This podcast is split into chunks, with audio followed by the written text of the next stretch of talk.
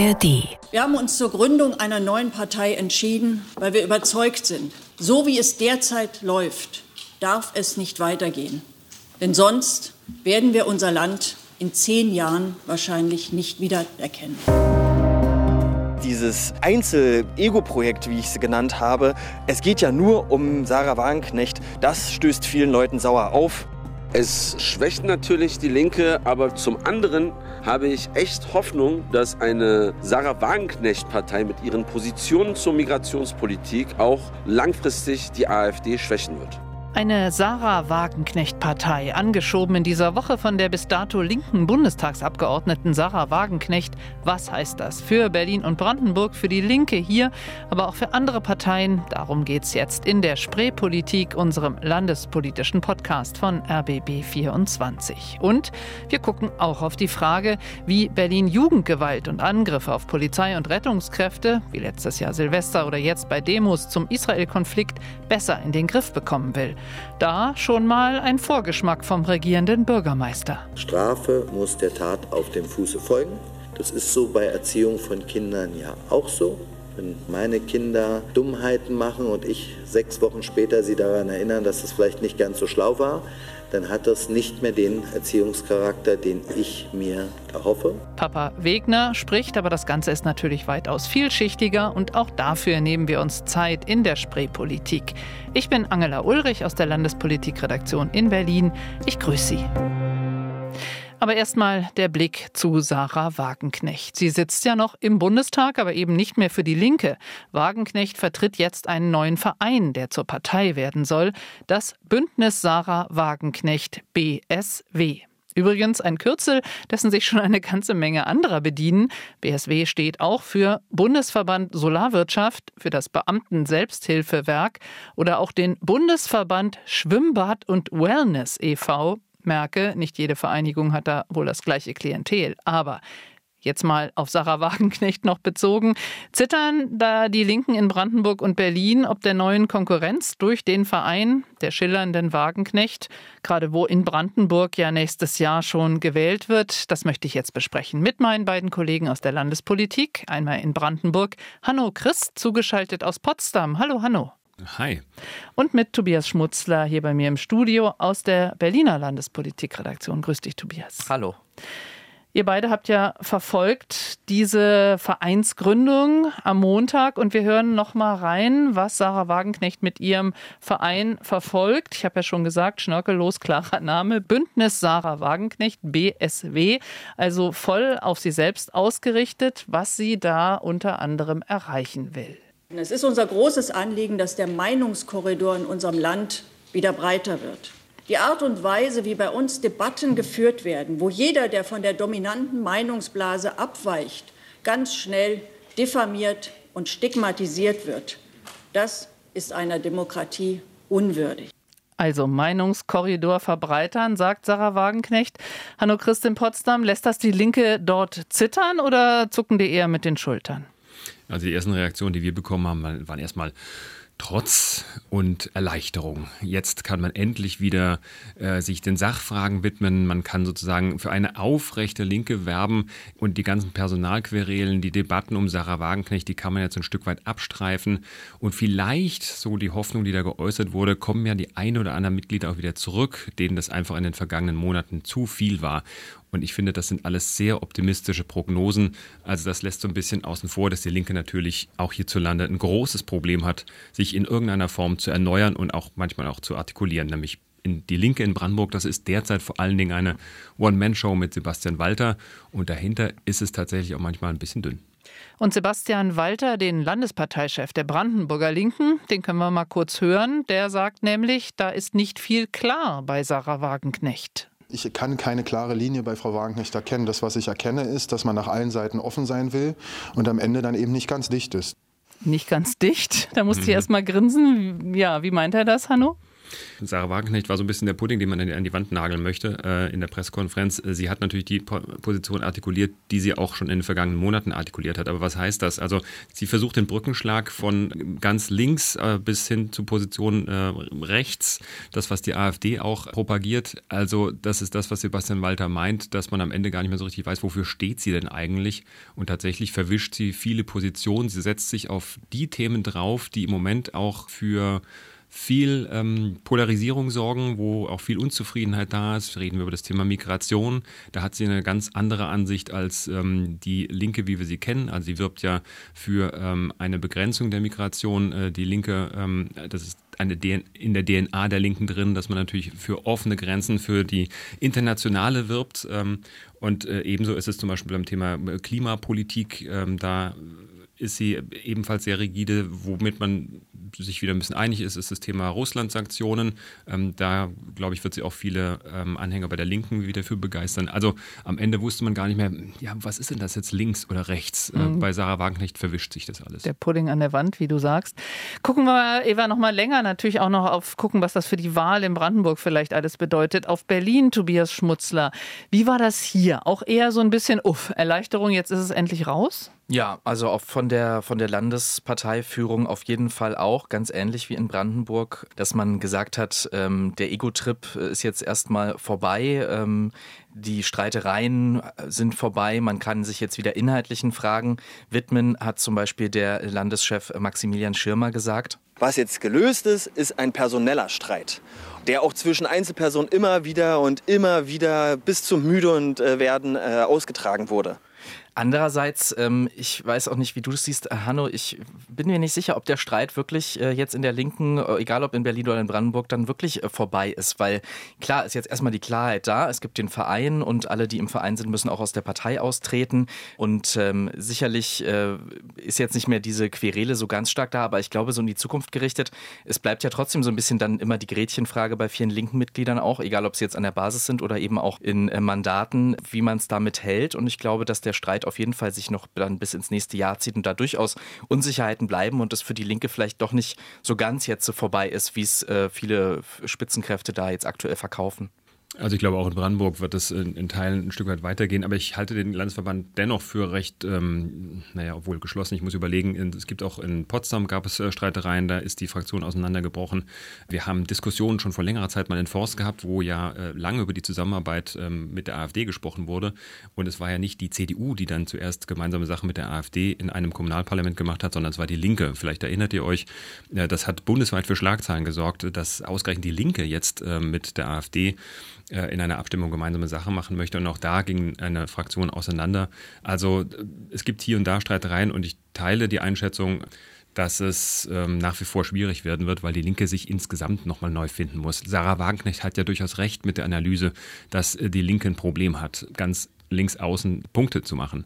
Aber ob der Weg, den sie damit geht, ähm, der richtige ist, das wage ich doch mal stark zu bezweifeln. Tobias? Also was man auf jeden Fall halt in Berlin sagen kann, dass hier halt im Landesparlament, im Abgeordnetenhaus ist es auf jeden Fall sehr stabil.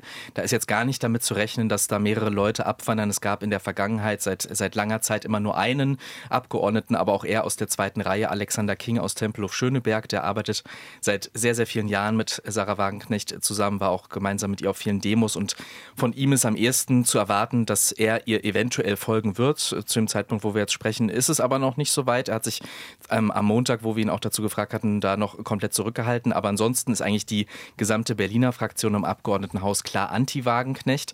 Ich habe am Montag aber dann auch mit einzelnen Abgeordneten gesprochen und ich fand es zum Beispiel interessant, dass Ferhat Kotschak, jemand, der von dem ganz linken Rand der linken Partei kommt, ähm, dann aber indirekt doch der Wagenknecht-Partei was äh, Positives abgewinnen konnte. Und den hören wir uns jetzt mal an, Ferhat Kotschak. Die migrationspolitischen Positionen von Sarah Wagenknecht werden hoffentlich die AfD langfristig schwächen, weil ich schon in den Positionen Ähnlichkeiten zu Positionen innerhalb der AfD sehe. Und das ist ja genau die große Frage jetzt. Auch wieder durchaus an euch beide. Tobias, vielleicht mal äh, hier in Berlin angefangen. Genau diese Frage. Sind es eher linken Wähler, die sich für das Bündnis Sarah Wagenknecht oder dann die Partei, wie immer sie dann auch heißt, interessiert? Oder sind es halt die Populisten auf der anderen Seite, AfD zum Beispiel? Zittern die? Also ich habe mit der Berliner AfD da am Montag auch äh, drüber gesprochen. Ähm, also öffentlich wollte sich da auch niemand äußern, aber es heißt dort zumindest, ob man es äh, rein glauben sollte, aber sie sagen, man beobachtet es jetzt erstmal gelassen und macht sich auch nicht so große Sorgen, dass Wähler abwandern. Ich glaube, es ist aktuell schwer irgendwie festzuzurren, wer genau da jetzt rübergeht. Also die Befürworter von Sarah Wagenknecht sagen ja auch, ihr Startkapital ist einfach ihre eigene Popularität. Natürlich könnten da jetzt von der AfD zum Beispiel Leute rübergehen, wie auch Ferhat Kotschak meinte, die die halt einfach migrationspolitisch was anderes wollen, aber die vielleicht bei anderen Positionen nicht so AfD-mäßig eingestellt sind. Aber ähm, insgesamt ist es, glaube ich, sehr schwer festzuzurren. Wie sieht das in Brandenburg aus, Hanno? Naja, wir haben ja harte Zahlen durch den Brandenburg-Trend und danach können sich vor allen Dingen Anhänger der AfD für eine Wagenknecht-Partei erwärmen, äh, also über deutlich über 50 Prozent. Viele Anhänger findet sie auch unter der Linken, aber auch bei den Freien Wählern. Also da ist viel Potenzial da. Jetzt muss man mal sehen, das wird möglicherweise Potenzial hin oder her auch an den harten Fakten zerschellen, was eine Parteigründung oder auch die Gründung eines Landesverbands so mit sich bringen muss. Und sie hat ja angekündigt, hey, wir treten jetzt bei den Landtagswahlen im Osten an oder wir möchten zumindest antreten. Ähm, und das wird ein wirklich steiniger Weg. Das ähm, ist nicht nur Zeitdruck, sondern das ist, ähm, naja, an der Grenze des Möglichen. Das heißt, man braucht äh, einzelne Abgeordnete, man muss ja Leute finden, die mitmachen, überhaupt in der Organisation, die sich nachher zur Wahl stellen. Wie äh, sind da schon Fühler ausgestreckt worden? Weißt du da was von, Hanno? Wir kriegen hier davon nichts mit. Also tatsächlich sind die Reihen auch hier erstmal geschlossen. Tobias hat das angerissen. In Berlin sind sie da sehr Wagenknecht skeptisch und die, die bei uns im Landtag sitzen, da sehe ich auch keine Befürworter von Sarah Wagenknecht. Die haben ja auch in Teilen mit Regierungserfahrung. Die wissen also, was das harte Brot ähm, der, des Regierungsalltages so mit sich bringen kann oder der Realpolitik. Und auch deswegen, glaube ich, ist die Skepsis gegenüber einer Sarah Wagenknecht sehr, sehr verbreitet.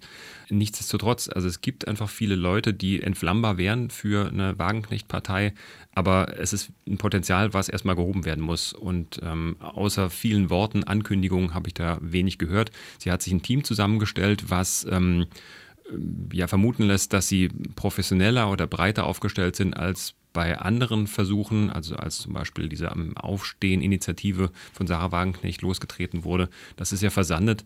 Diesmal sind es Leute, die ein Stück weit mehr Erfahrung mitbringen, ähm, was die Gründung von Parteistrukturen angeht. Aber wie gesagt, also das ist, ähm, sie brauchen einfach viel Menschen, sie brauchen Geld. Und übrigens, das ist für mich auch ein essentieller Unterschied. Ähm, sie machen das nicht wie die Linke, die sagt, wir nehmen keine Parteispenden von Unternehmen oder von Großindustriellen. So wie ich es herausgehört habe, ist es bei Sarah Wagenknecht bei ihrem Bündnis ja anders geplant. Also schon das Finanzielle könnte einen großen Unterschied machen, dass sie also da mehr Möglichkeiten haben, als es die Linke jemals hatte.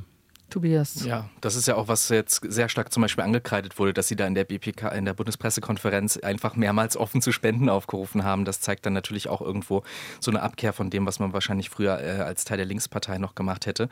Ich finde vor allem jetzt interessant so nach vorne geguckt, also wirklich, wenn die Parteigründung ansteht, wenn dann die Wahlen anstehen, seien es jetzt dann die Europawahlen oder Landtagswahlen unter anderem in Brandenburg, wie es dann wirklich weitergeht, weil sie ist einfach eine wahnsinnige natürlich PR-Frau und ähm, auch die Leute, die mit ihr auf dem Podium saßen. Aber wenn es dann wirklich weitergeht, ähm, vor allem diese Zentralisierung auf die eine Person, da bin ich super gespannt, weil was ist denn dann, wenn dann äh, zum Beispiel in den Talkshows mal jemand vom Bündnis Sarah Wagenknecht oder wie immer die Partei dann eben heißt, sitzt und was zur Migration sagt? Ist das dann immer das Letzte oder hat Sarah Wagenknecht dann immer das letzte Wort? Also das kann ich mir bisher noch ganz schwer vorstellen mit dieser Zuspitzung, wie die dann in Zukunft dann auch inhaltliche Arbeit zum Beispiel machen wollen oder ob eben dann, ja, die Parteivorsitzende äh, immer das letzte Wort hat. Hanno, und in Brandenburg, da ist es auch relativ schnell, müsste sich diese Partei in Form bringen, richtig? Im Eiltempo. Da müssen also schon viele Vorarbeiten laufen. Im Januar will sich ja das Bündnis Sarah Wagenknecht gründen und dann geht man in die Gründung von Landesverbänden hinein.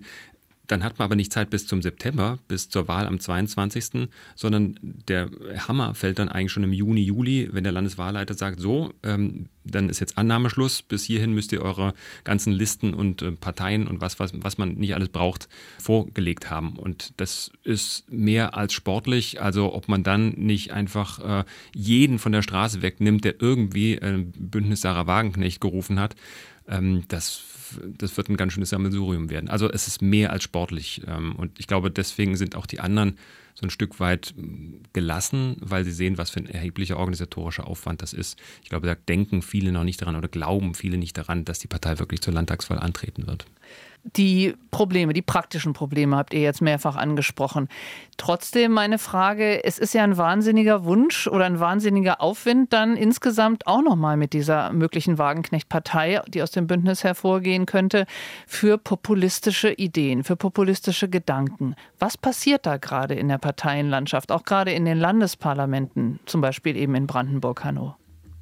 Also ich finde, dass gerade in der Opposition populistische Thesen extrem weit verbreitet sind. Also von der AfD kennen wir das ja. Äh, wir hören aber auch zum Beispiel bei den Freien Wählern Schlagworte. Da ist von der Revolution von unten die Rede, die ich jetzt brauche. Der Landesvorsitzende der Freien Wähler, Peter Wieder, der tourt gerade durchs Land mit einer Verbote-Verbieten-Tour. Also frage ich mich, wie will man denn künftig regieren, wenn man äh, keine Verbote oder keine Gesetze mehr erlässt, die auch Regeln verändern? Das kann man dann als Verbote auslegen. Und wenn ich auch so Parlamentsdebatten zuhöre, dann finde ich, hm, muss ich mich, ja, dann, dann sehne ich mich nach einem Faktencheck manchmal. Da werden Dinge in den Raum gestellt, wo ich mich frage, äh, warum? Also es hat dann in diesem Moment natürlich auch kaum jemand die Gelegenheit, gegenzuhalten, um den Faktencheck zu machen. Wobei, ehrlich gesagt, wenn ich mal einhake, wenn man dann einen Faktencheck macht, wollen das dann die Wählenden, die potenziellen Wähler überhaupt hören? Das ist ja manchmal das Krasse, was wir jetzt auch schon bei der AfD erleben. Mhm. Sie erzählen sonst was, aber es interessiert die Wähler nicht. Gute Frage. Das, was wir bei Sarah Wagenknecht jetzt erleben, ist, ist sie ist auch eine Projektionsfläche, wie es die AfD ja übrigens auch ist, für allen Unmut, es grade, den es gerade gibt. Und wir erleben ja eine Zeit mit enorm vielen Krisen, mit enorm vielen Herausforderungen für die Regierenden. Das muss man erstmal wuppen. Und das schafft natürlich viel Unsicherheit, äh, die Veränderung. Und sich da drauf zu setzen und äh, diesen Unmut auch einfach abzuschöpfen, da hast du recht, dann sind Fakten vielleicht gar keine, spielen gar keine so große Rolle mehr, sondern da geht es um Emotionen, da geht es um Angst, um Unsicherheit. Wir haben jetzt eben vor allen Dingen eben über die Linke an sich, wie reagiert die auf diese Wagenknecht-Partei, die mögliche, und eben auch die AfD gesprochen. Aber es gibt ja noch die regierenden Parteien in beiden Parlamenten. Ja, gucken Sie sich das, gucken die sich das so ein bisschen genüsslich an? Was passiert da? Wie zerfleddern die sich? Oder sind die auch, weil ja Sarah Wagenknecht möglicherweise berechtigte Fragen zum Teil auch stellt oder Emotionen aufnimmt zumindest, sind die auch ein bisschen unsicher, Tobias? Ich glaube, dass man da aktuell ganz gelassen auf die weitere Entwicklung guckt. Erstmal abwarten, ähm, da geht noch viel Zeit vorbei und äh, wie gesagt, sie müssen ja auch erstmal die Partei gründen und jetzt natürlich gerade in Berlin ist ja auch der zeitliche Druck nicht ganz so groß wie in Brandenburg. Natürlich wird Europawahl ein Testballon werden, da ist es ja vielleicht auch einfacher für die Wagenknecht-Partei wegen der niedrigeren Prozenthürde dann auch Mandate zu bekommen eventuell, aber ähm, in Berlin, glaube ich, gucken sich CDU und SPD das ansonsten ganz gelassen an. Bis zur nächsten Abgeordnetenhauswahl ist noch viel Zeit. Wie sieht das aus in Brandenburg, Hanno? Da würde ich jetzt auch von Gelassenheit sprechen. Wir haben auch stark auf die Opposition geguckt. Ähm, wie wird die darauf reagieren? Und die Zersplitterung der Opposition ist ja ein Thema hier bei uns in Brandenburg. Also wenn es tatsächlich so kommen sollte und eine, ein Bündnis Sarah Wagenknecht tritt ähm, zur Landtagswahl an, dann könnte es im bizarrsten Fall auch dazu führen, dass wir plötzlich acht äh, Fraktionen im Landtag haben. Das gab es so noch nie. Wir haben ja jetzt sechs und wenn die FDP es noch schaffen sollte, wenn es die Linke schaffen sollte und wenn es dann eben dieses Bündnis schaffen sollte, da bin ich mal gespannt, wie sich der Landtag dann da so organisiert. Unregierbarkeit ist aber dann schon jetzt viel zu weit gegriffen, richtig? Nein, das, also ich glaube, da entsteht auch so eine gewisse Festigkeit im Regierungslager. Die haben natürlich auch ihre Schwierigkeiten und äh, haben manchmal auch so ein bisschen genug voneinander.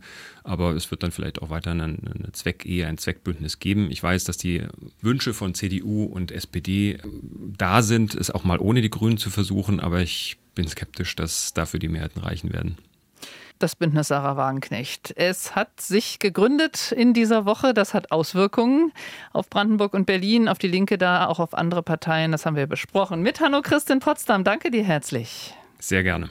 Und mit Tobias Schmutzler. Und der bleibt noch mal bei mir hier in Berlin aus unserer Landespolitikredaktion. Denn wir lassen es erstmal gewaltig krachen.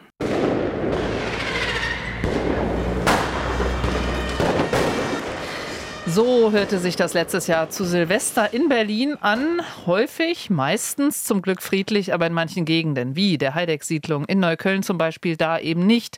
Da haben Jugendliche Polizei und Feuerwehr mit Böllern und Raketen beworfen, mit Schreckschusspistolen beschossen, zahlreiche Einsatzkräfte verletzt letztes Jahr. So hat Berlins regierender Bürgermeister Kai Wegner gesagt, so soll das nie wieder laufen. Da kann ich Ihnen sagen, dass auch in der Silvesternacht an allen anderen Tagen im Jahr Recht und Gesetz auf Berliner Straßen gelten. Und das werden wir auch durchsetzen. Was wir in der Silvesternacht ja auch erlebt haben, ist, dass viele Jugendlichen, die dort Gewalt ausgelöst haben, Gewalt ausgeübt haben, dass viele Jugendlichen sich nicht dazugehörig fühlen. Dass diese Jugendlichen einfach nochmal zeigen wollten, hey, achtet auf uns und wir lassen es jetzt mal raus. Und das will ich deutlich machen, auch mit diesem Gipfel, dass wir keinen jungen Menschen in dieser Stadt zurücklassen wollen. Also mit diesem Gipfel, sagt Kai Wegner, und das heißt, es war wieder Jugendgipfel, also besser gesagt Gipfel gegen Jugendgewalt, der dritte schon in diesem Jahr. Und Leonie Schwarzer ist noch zu uns gekommen, zu Tobias Schmutzler und mir. Hallo Leonie. Hi. Du bist ja ebenfalls Reporterin in der Landespolitik mhm. Berlin. Vielleicht erstmal, Leonie, wer saß da eigentlich genau bei diesem dritten Gipfel gegen Jugendgewalt zusammen? Das waren sehr, sehr viele Menschen, kann ich schon mal sagen.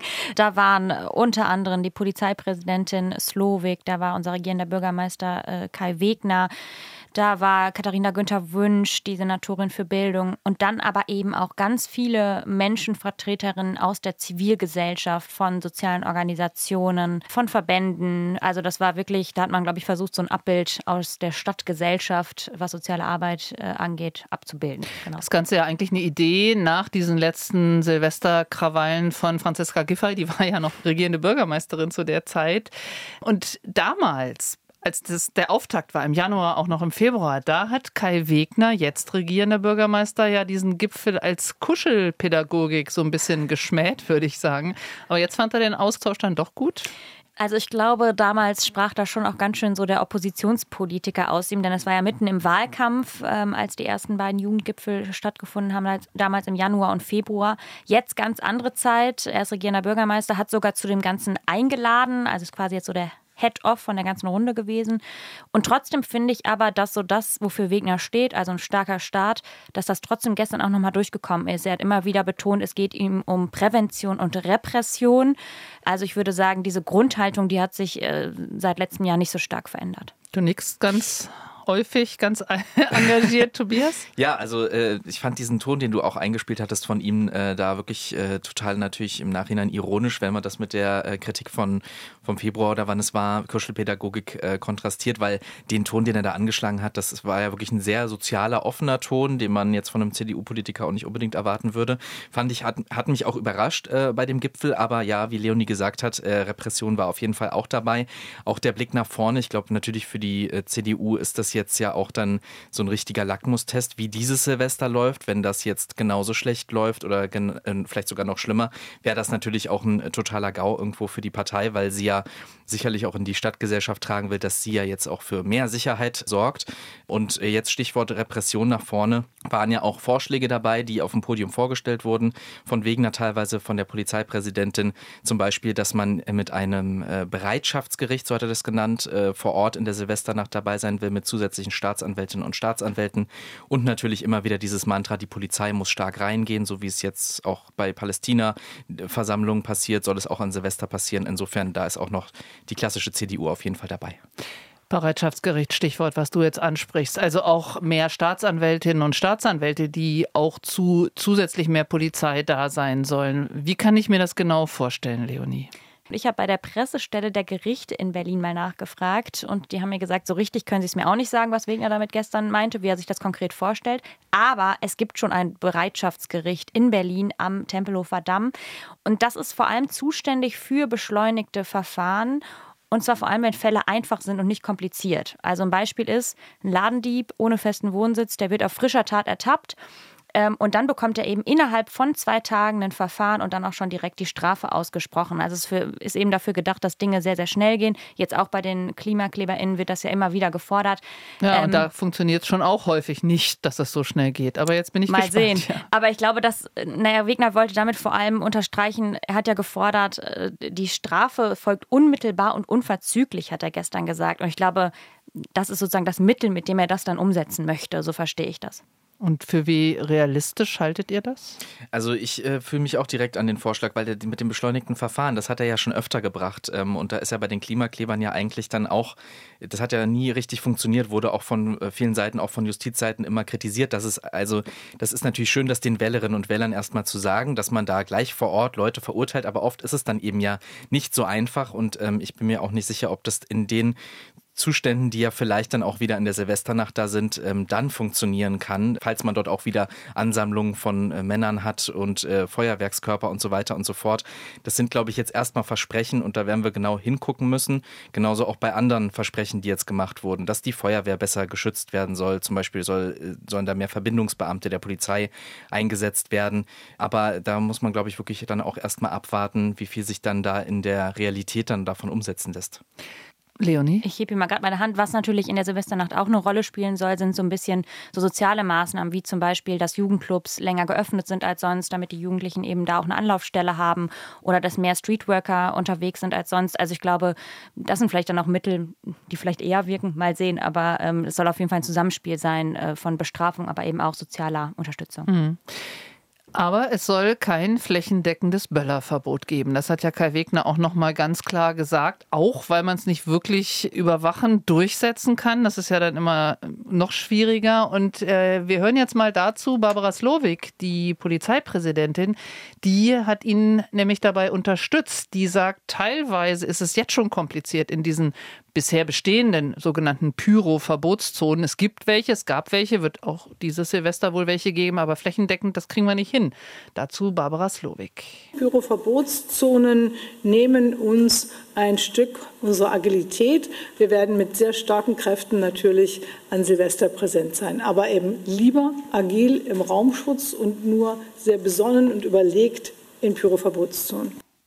Also insgesamt, Tobias, äh, sinnvoll, dass es kein Böller, grundsätzliches Böllerverbot gibt? Ist natürlich eine Diskussion, die von Jahr zu Jahr immer wieder aufkommt. Ich muss aber sagen, dass ich schon auch die Argumente, die da in der Pressekonferenz nach dem dritten Gipfel gegen Jugendgewalt dann gefallen sind, auch irgendwo überzeugend fand. Also äh, Wegner und Slowik haben zum Beispiel eben auch gesagt, dass das Böllerverbot ja viele Sachen eben nicht betreffen würde. Also einmal war ihr Argument, dass man normalen Familien das äh, Feuerwerk nicht verbieten möchte. Die möchten ja auch ihren Spaß haben. Aber ein anderes Argument war eben auch, dass äh, dieser Missbrauch von Schreckschusspistolen zum Beispiel, wo ja in der letzten Silvesternacht teilweise Leute direkt vor Feuerwehrleute und Polizisten gegangen sind und ins Gesicht geschossen haben.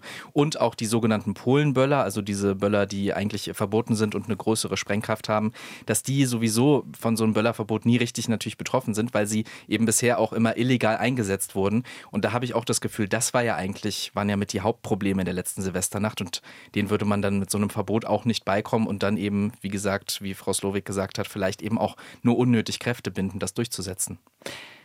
Jetzt hast du schon, Leonie, davon gesprochen, dass es ja ein Zusammenspiel zwischen Repression oder ihr beide habt davon gesprochen, Repression und eben Prävention sein soll. Bei der Silvesternacht zum Beispiel geöffnete oder einige geöffnete Jugendclubs, aber darüber geht es ja auch weit hinaus. Es gibt ja auch schon zugesagtes Geld, deutlich mehr Geld als mal geplant, für solche Dinge, für Projekte.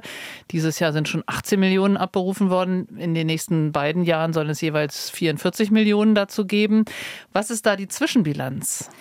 Also erstmal ganz grundsätzlich, was ich wichtig finde zu sagen, das wird auch bei den ersten beiden Gipfeln schon gesagt, es geht hier nicht darum, dass man neue Projekte aus dem Boden stampft, sondern es geht darum, das zu unterstützen, was schon da ist, was schon an sozialen Projekten in den Bezirken besteht. Und genau, bei den ersten beiden Gipfeln ging es so ein bisschen darum, wo wollen wir überhaupt mehr Geld reinstecken? Und in dieser Woche ging es dann eher darum zu gucken, wie viel Geld ist wirklich schon angekommen und bringt das wirklich was? Sind die sozialen TrägerInnen damit zufrieden? Wie geht es weiter? Und eben auch der Blick auf Silvester. Und das Geld, das fließt tatsächlich in ganz unterschiedliche Maßnahmen. Es gab auch so ein achtseitiges Handout, äh, wo man gucken konnte, ähm, welche Maßnahmen zum Beispiel betroffen sind und auch eine Berlin-Karte, wo verzeichnet sind, welche Projekte genau unterstützt werden. Da hat man dann ganz klar gesehen, dass sich das natürlich auf bestimmte Bezirke und Bereiche dann fokussiert. Also Neukölln, Friedrichshain-Kreuzberg, Marzahn-Hellersdorf, da wird vor allem jetzt Geld investiert.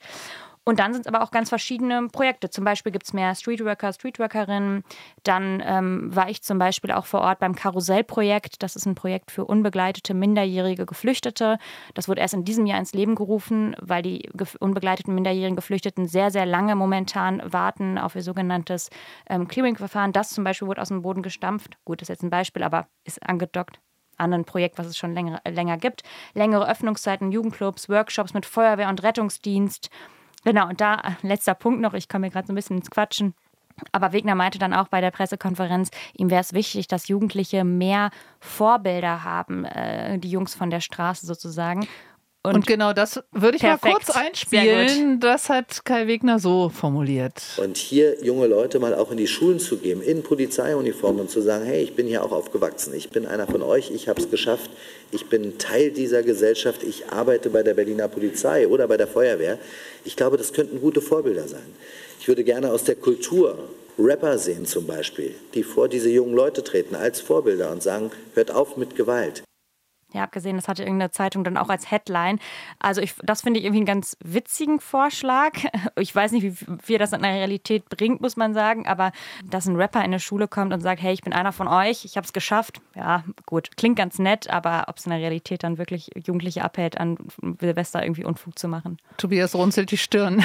Ja, es erinnert mich leicht an das Jugendwort cringe. Also ja. könnte, könnte vielleicht bei vielen Jugendlichen ein bisschen cringe werden, wenn, ähm, wenn dann äh, die Gangster-Rapper dann sagen, dass man doch aber sich ans Gesetz halten soll. Aber weil wir über Geld gesprochen haben, da ist ja auch noch wichtig, nicht nur die Summen, sondern auch wie oft es und wie regelmäßig es fließt. Das war auch noch ein Thema bei dem Gipfel und auch was ja in der Vergangenheit soziale Träger schon oft kritisiert haben, ähm, nämlich dass sie oft nur Jahr für Jahr finanziert sind. Und das ist natürlich für die Sozialarbeiter, sowohl wenn sie die Projekte planen, aber auch für die konkreten Streetworker ähm, auch keine gute Arbeitssituation und aber auch für die Beziehungsarbeit mit den Jugendlichen keine gute Situation. Und zumindest hat der regierende Wegner jetzt ähm, angekündigt, dass er da auch ran will, dass es eben eine stetigere Finanzierung geben soll. Da wär, bin ich aber noch sehr gespannt und würde da auch wirklich in der Zukunft noch hinschauen, wie man das wirklich mal ändert. Denn es ist für die Projekte einfach super schwierig, wenn sie nur ein Jahr oder zwei Jahre immer wieder finanziert werden und sie immer wieder neue Anträge stellen müssen. Insgesamt hätte man ja auch denken können, angesichts der wirklich extrem angespannten Situation im Moment in Berlin, häufig in der Nacht durch die Nahost, durch den Nahostkrieg auf den Straßen von Neukölln, dass das auch ein großes Thema bei diesem Gipfel war. Aber war es nicht wirklich, Tobias? Zumindest hieß es das danach. Richtig, da waren einige Journalistinnen und Journalisten und auch wir tatsächlich etwas überrascht, sogar in der Pressekonferenz, weil eben von, wir dachten eigentlich vom Podium, äh, wie gesagt, da saß der regierende Bürgermeister, die, die Jugendsenatorin und die Polizeipräsidentin, dass die vielleicht auch dieses Thema nach vorne schieben, was aktuell bezüglich des Israel-Konflikts auf den Straßen los ist. Aber von denen wurde das gar nicht so direkt angesprochen und dann erst auf Journalistennachfrage. Und dort wurde dann aber eben berichtet, dass es eben auch auf dem Gipfel wohl gar nicht die übergeordnete Rolle gespielt gespielt hat. Und ähm, der regierende Bürgermeister Wegner hat dann auch argumentiert, aus seiner Sicht, diese aktuellen Ausschreitungen haben mit Silvester nur bedingt zu tun, sind nur bedingt vergleichbar. Er meinte, dass zu Silvester eben ja dieses, wie es die Polizei dann immer nennt, erlebnisorientierte Publikum, die auch Krawall machen wollen, oft unterwegs ist und aktuell aber viele Leute eben auch wegen der politischen Situation auf die Straße gehen.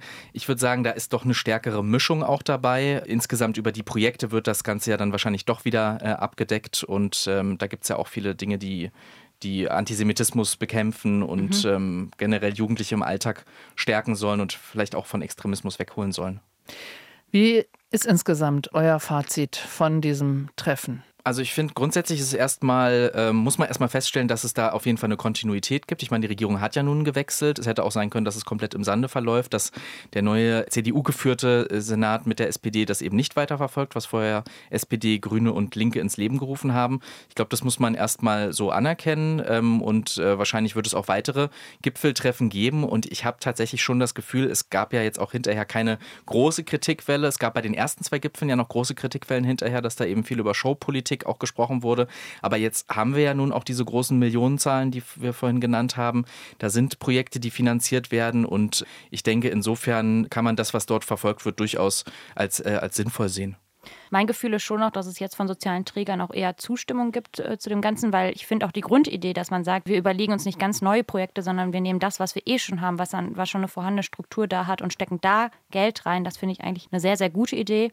Gleichzeitig ist ganz oft auch der Satz gefallen, das ist hier kein Sprint, sondern ein Marathon. Ja, das ist, glaube ich, bei der ganzen Sache ganz wichtig zu bedenken. Wenn jetzt mehr Streetworker unterwegs sind oder hm, Polizei und Rettungskräfte in Schulen gehen, das ist, das ist keine Maßnahme, die irgendwie morgen wirkt, sondern dass dann Umdenken stattfindet, dass man sagt, wir müssen mehr Geld in soziale Projekte stecken, das ist positiv. Aber ob sich das jetzt schon auf Silvester auswirkt oder auf die nächsten Monate, das ist eben das große Fragezeichen. Und ich glaube eher nicht. Also gut, aber eher langfristig gut. Ja, und insofern ist es wahrscheinlich jetzt wirklich eine Zwischenbilanz und jetzt ist eben der Blick wirklich Richtung Silvester, weil mhm. wenn, mhm. wenn es dort nicht besser läuft als beim letzten Mal, auch was die Repression eben angeht, ähm, die Absicherung gerade auch der Sicherheitskräfte, die ihren Kopf hinhalten, dann wäre es, glaube ich, wirklich sehr schwierig für den Senat. Was aber angesichts der grundsätzlich eher äh, angespannteren Situation natürlich auch kein Wunder wäre, wenn es schwierig ist, da Silvester friedlich zu feiern. Also wir hoffen sehr, dass es natürlich friedlich bleibt, werden das Ganze weiter beobachten. Ganz herzlichen Dank bis zu diesem Punkt hier, Leonie Schwarzer, Tobias Schmutzler aus unserer Landespolitikredaktion Berlin. Gerne. Gerne. Über den Jugendgipfel in dieser Woche haben wir in der Spreepolitik gesprochen. Prävention und Repression, wie der regierende Bürgermeister sagt. Und auch über das neue Bündnis Sarah Wagenknecht. Jetzt noch der Blick nach vorn. Nächste Woche sind weiter Schulferien. Damit ist der politische Betrieb gefühlt gedimmt. Zumindest sind viele Abgeordnete in Urlaub. Aber der Senat tagt am Dienstag, trifft sich zum Austausch mit dem Erzbistum der katholischen Kirche. Sicher wird es aber auch um die Lage angesichts von Protesten auf den Straßen Berlins gehen. Die Polizei meldet ja gewaltig gefordert zu sein. Und am Freitag, da geht es um den RBB-Staatsvertrag. Die Kabinette von Berlin und Brandenburg tagen gemeinsam, wollen diese neue Arbeitsgrundlage für uns den RBB vereinbaren. Und damit sage ich Tschüss mit dem Verweis, dass Sie uns in der ARD Audiothek finden, wie zum Beispiel auch den neuen Podcast zum Krieg in Israel und Gaza mit dem Titel Lost in Nahost. Gern reinhören. Da wird man klüger, auf jeden Fall, bei diesen schwierigen Themen, wie natürlich auch uns gerne hören, die Spreepolitik. Ich bin Angela Ulrich und bedanke mich fürs Zuhören in dieser Woche.